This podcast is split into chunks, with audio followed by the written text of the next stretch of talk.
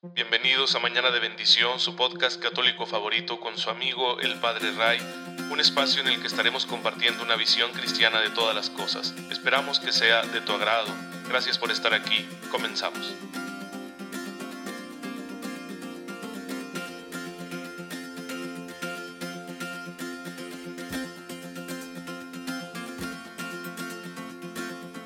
Muy feliz sábado, queridos hermanos, un feliz sábado dedicado a la Santísima Virgen María. Ya saben que hay que invocarla con mucho cariño todos los sábados, especialmente que la Iglesia nos propone tenerle una mayor devoción, porque María es nuestra gran intercesora, la Madre del Señor nos cuida todos los días y ruega por nosotros para que alcancemos la gloria de su Hijo. Y bueno, pues también ahora en este año estamos venerando especialmente a San José patrono de la Iglesia Universal, que tuvo esta tarea tan especial de cuidar de Jesús niño. Imagínense cómo no cuidará de todos nosotros que le pertenecemos a Jesús. Y precisamente hoy me acaban de regalar una imagen como la que tiene el Papa Francisco ahí en su dormitorio, una imagen de San José recostado, descansando, durmiendo, que representa esta idea de que cuando nosotros hacemos la voluntad de Dios y confiamos en Él, podemos descansar tranquilos, podemos estar seguros, todo va a estar bien si lo ponemos en sus manos. Y el Papa Francisco dice que tiene la costumbre de que cuando hay alguna situación difícil, él la escribe ahí en un papelito y la pone debajo de esta imagen como diciéndole a San José, ahí te la encargo, yo ya no me voy a preocupar más. Y me acaba de llegar esta, esta réplica, así que la voy a tener con mucho cariño aquí en mi oficina. Y bueno, hermanos, pues pensando en la santidad, el día de hoy la iglesia nos invita a recordar a un santo de una vida, ¿cómo les diré? Que a mí me encanta, es una vida extraordinaria por el hecho del cambio tan radical que se observó en esta persona, San Gabriel de la Dolorosa. Nace en Italia en 1838, hijo de una familia acomodada, su padre era un juez y procuró darles una buena educación a todos sus hijos, especialmente porque quedaron huérfanos de madre a muy corta edad y, eso tuvo la dicha San Gabriel de la Dolorosa, que en su vida ahí en casa recibió muy buena formación de parte de maestros eh, bien preparados y, y, muy devotos. Sin embargo, como pues venía de una familia acomodada, era el más pequeño de tres hermanos, era bien parecido, tenía mucho carisma, aunque también un temperamento fuerte, era muy dado a la ira, pues pronto se volvió, se volvió vanidoso Pronto se volcó en la vida social, en los bailes, en las fiestas, en el licor, en la lectura de novelas que exaltaban su imaginación y bueno, pues eh, tenía mucho pegue con las chicas ahí de su pueblo, de su ciudad y siempre fue así un personaje popular, atrevido y muy dado a la fiesta, un parrandero, digamos nosotros, en mexicano. Pues e, esa era su vida.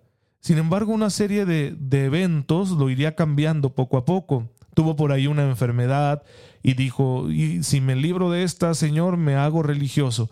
Y no lo cumplió, salió de la enfermedad y se recuperó y se olvidó de todo y volvió a la juerga. Luego volvió a enfermar de una laringitis muy severa, hizo de nuevo la promesa, pero no la volvió a cumplir. Apenas recuperado, volvió al ambiente de las fiestas, a la vida social. Y después moriría su hermana, la más querida para él, y entonces se cuestionó tanto que decidió por fin hacer el cambio de vida. Pidió ingresar con la compañía de Jesús, con los padres jesuitas, sin embargo, no se sintió cómodo ahí, pensó que él, él, por su naturaleza, por tener ese ímpetu en la vida, por haber dado tanto de sí mismo a ese ambiente frívolo, pues decidió buscar una congregación más rigurosa.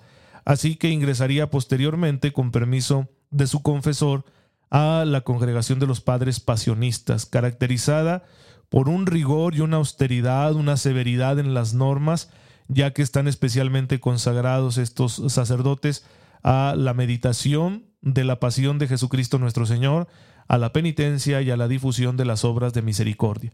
Pues bueno, ahí entró esa congregación y nadie lo creía, su mismo papá dudaba de si este muchacho, tan apegado a la comodidad, a los placeres, a la vanidad, pues cómo le va a ser, ¿no? Y tan enamoradizo, que así le decían en su juventud el enamoradizo. Pues se animó y entró, tenía 19 años. Estamos hablando de una vida muy, muy acelerada. Ingresa a la congregación y empieza a vivir las austeridades con mucho sufrimiento, aunque no se quejaba. Eso fue uno de los signos de la santidad que el Señor estaba construyendo en este muchacho que no se quejaba de lo mucho que le costaba asumir las normas de vida de la, de la comunidad, lo mucho que le costaban las penitencias y demás austeridades. Solo su director espiritual estaba enterado de todas las luchas que tenía en su alma. Sin embargo, perseveró y fue enamorándose de la vida religiosa y después también se dedicó a los estudios y le puso muchas ganas a todo. Todo lo hacía con todo el alma porque realmente quería reponerle al Señor todo aquel tiempo que él sentía perdido porque lo había gastado en cosas superficiales y que le había dejado mucha amargura en el alma. Y fíjense los planes del Señor cómo son. Estaba ilusionado, quería dar este cambio de vida, lo estaba consiguiendo y le habían pedido pues que fuera sacerdote y se estaba preparando en sus estudios. Pero luego vino una epidemia de tuberculosis, se contagió y fallecería ofreciendo sus dolores a nuestro Señor. Pues bueno, hermanos, así es la vida, los planes de Dios, así son. Nosotros tenemos nuestras ilusiones, nuestros proyectos, pero el Señor puede disponer de otra cosa. ¿Qué es lo importante? Que lo dejemos trabajar, como este joven lo hizo. Murió en 1862 a los 25 años de edad, sumamente joven. Y uno podría decir, ay, qué vida tan desperdiciada, ¿por qué Dios no lo dejó por lo menos seguir ser sacerdote y cumplir su sueño? Pues el Señor tiene otros planes y siempre son mejores. Y lo más importante es cómo vivimos cada día.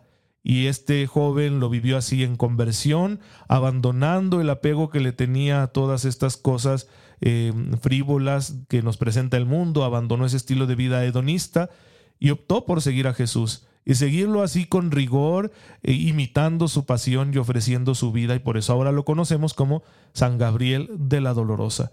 Pues acojámonos a su intercesión, especialmente si tú que me estás oyendo eres joven y estás un poco atrapado en las cuestiones, pues, de la cultura juvenil actual, ¿no? De las fiestas, de los vicios, de la búsqueda desordenada del placer, de la comodidad, de la pereza, etcétera pues mira, te puede servir de santo de cabecera. Pedirle a Él su intercesión para que Dios te conceda a ti dar ese cambio que te liberará de esas ataduras y te ayudará a encontrar el amor verdadero, un amor por el que vale la pena vivir y morir. Así que tenemos ese gran ejemplo en San Gabriel de la Dolorosa. Pidamos hoy su intercesión. Yo se la voy a pedir muy especialmente porque a veces sí siento mucho apego a la comodidad.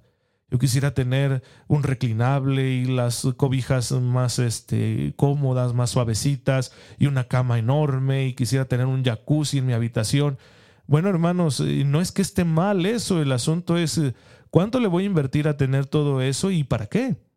Para debilitar mi ya de por sí débil voluntad y no poder cumplir con mi compromiso de hijo de Dios, pues no, mejor me viene bien una vida de austeridad y más porque soy sacerdote, así que Hoy le pido la intercesión a San Gabriel de la Dolorosa para que ruegue por mí y me ayude a no tener apego a la comodidad. Y ojalá que ustedes también puedan pedir su intercesión y procuremos imitarlo en sus virtudes, rogándole al Señor con humildad que nos ayude a darle más de nuestra vida, a entregarnos completamente a Él, porque recuerden que todos estamos llamados a la santidad.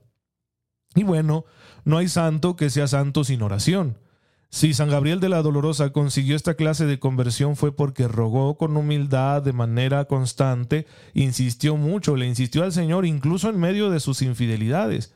Incluso aunque rompió varias veces promesas que le había hecho al Señor, siguió rogando y Dios lo escuchó y le dio una respuesta con la oportunidad de consagrarse como él quería y le dio la gracia para hacerlo bien y así también nos va a escuchar el Señor a nosotros.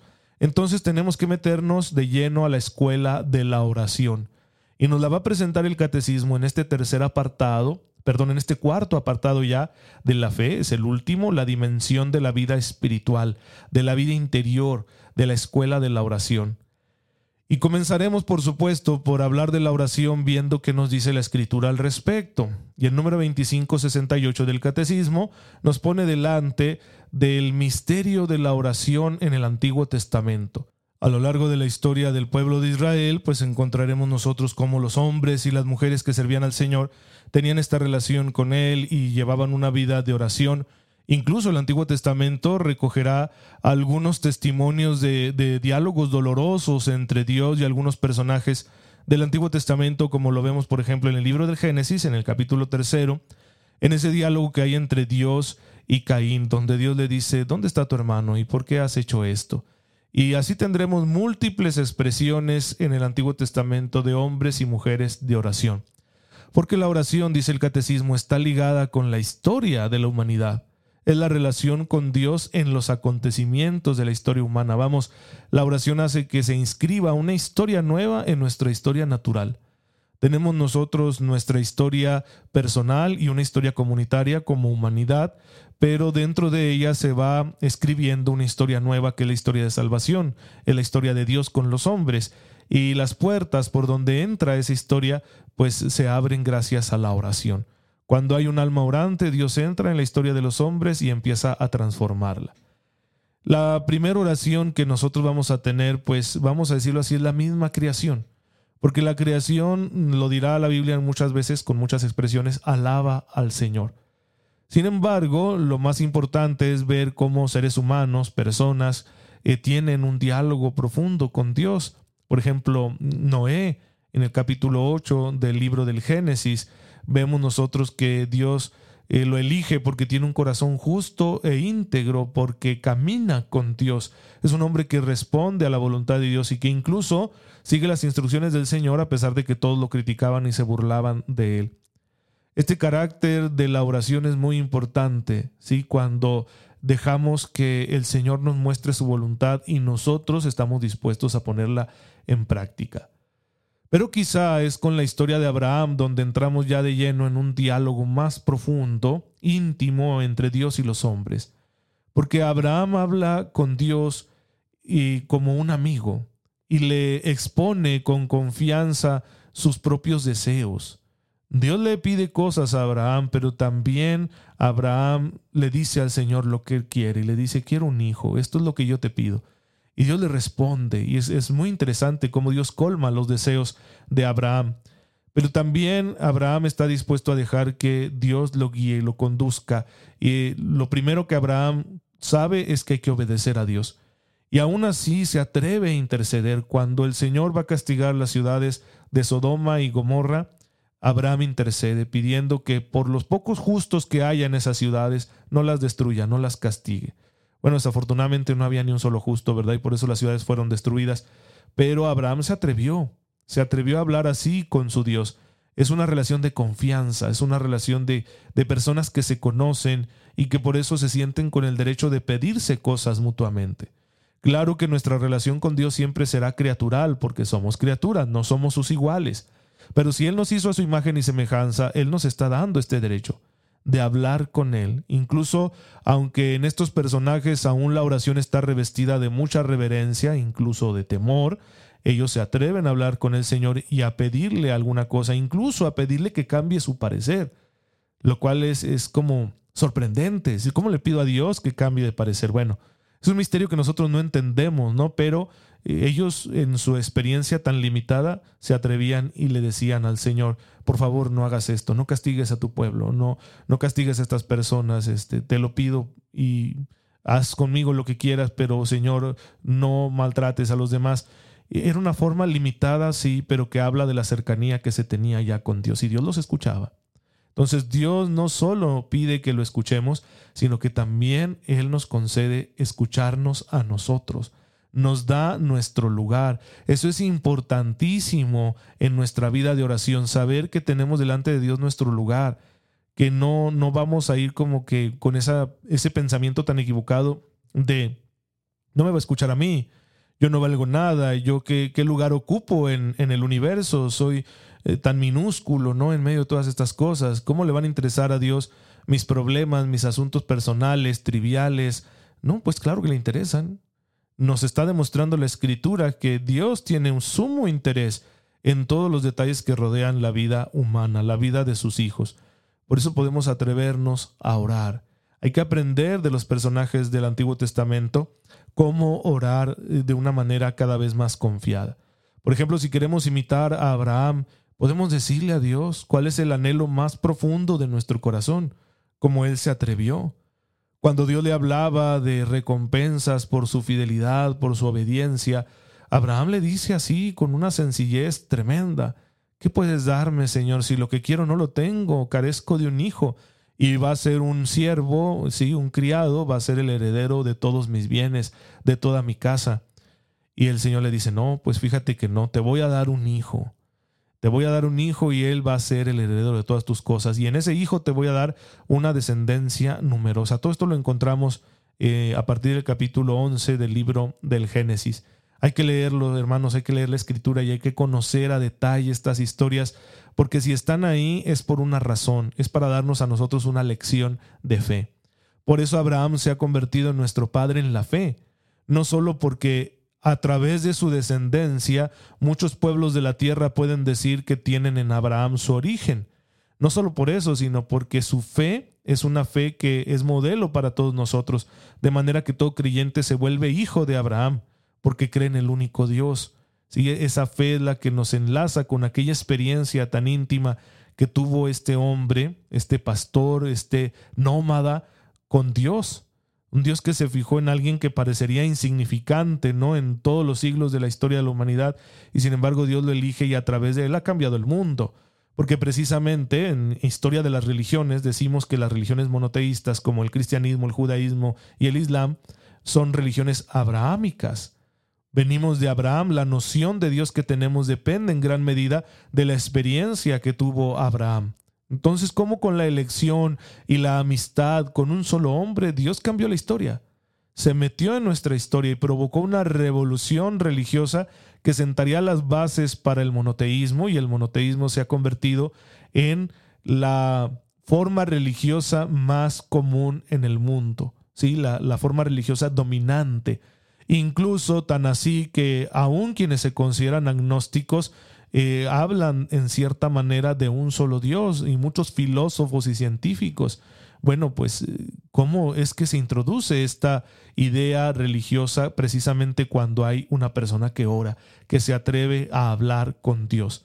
Atrevámonos también nosotros para que Dios cambie nuestra historia y además a través de nosotros cambie la historia porque se trata de esto, dejar que Dios transforme nuestra realidad. Él sabe cómo hacerla mejor, Él sabe cómo corregirla y cómo rectificarla de todas las malas consecuencias que nos ha traído el pecado, ¿no? Y que nos hacen infelices y pues nos tienen atrapados y causan todos los días, el pecado y sus consecuencias causa todos los días cosas muy malas en la vida de los hombres. Y Dios quiere ofrecernos la oportunidad de salir de eso. Pues la tenemos y nos atrevemos a orar.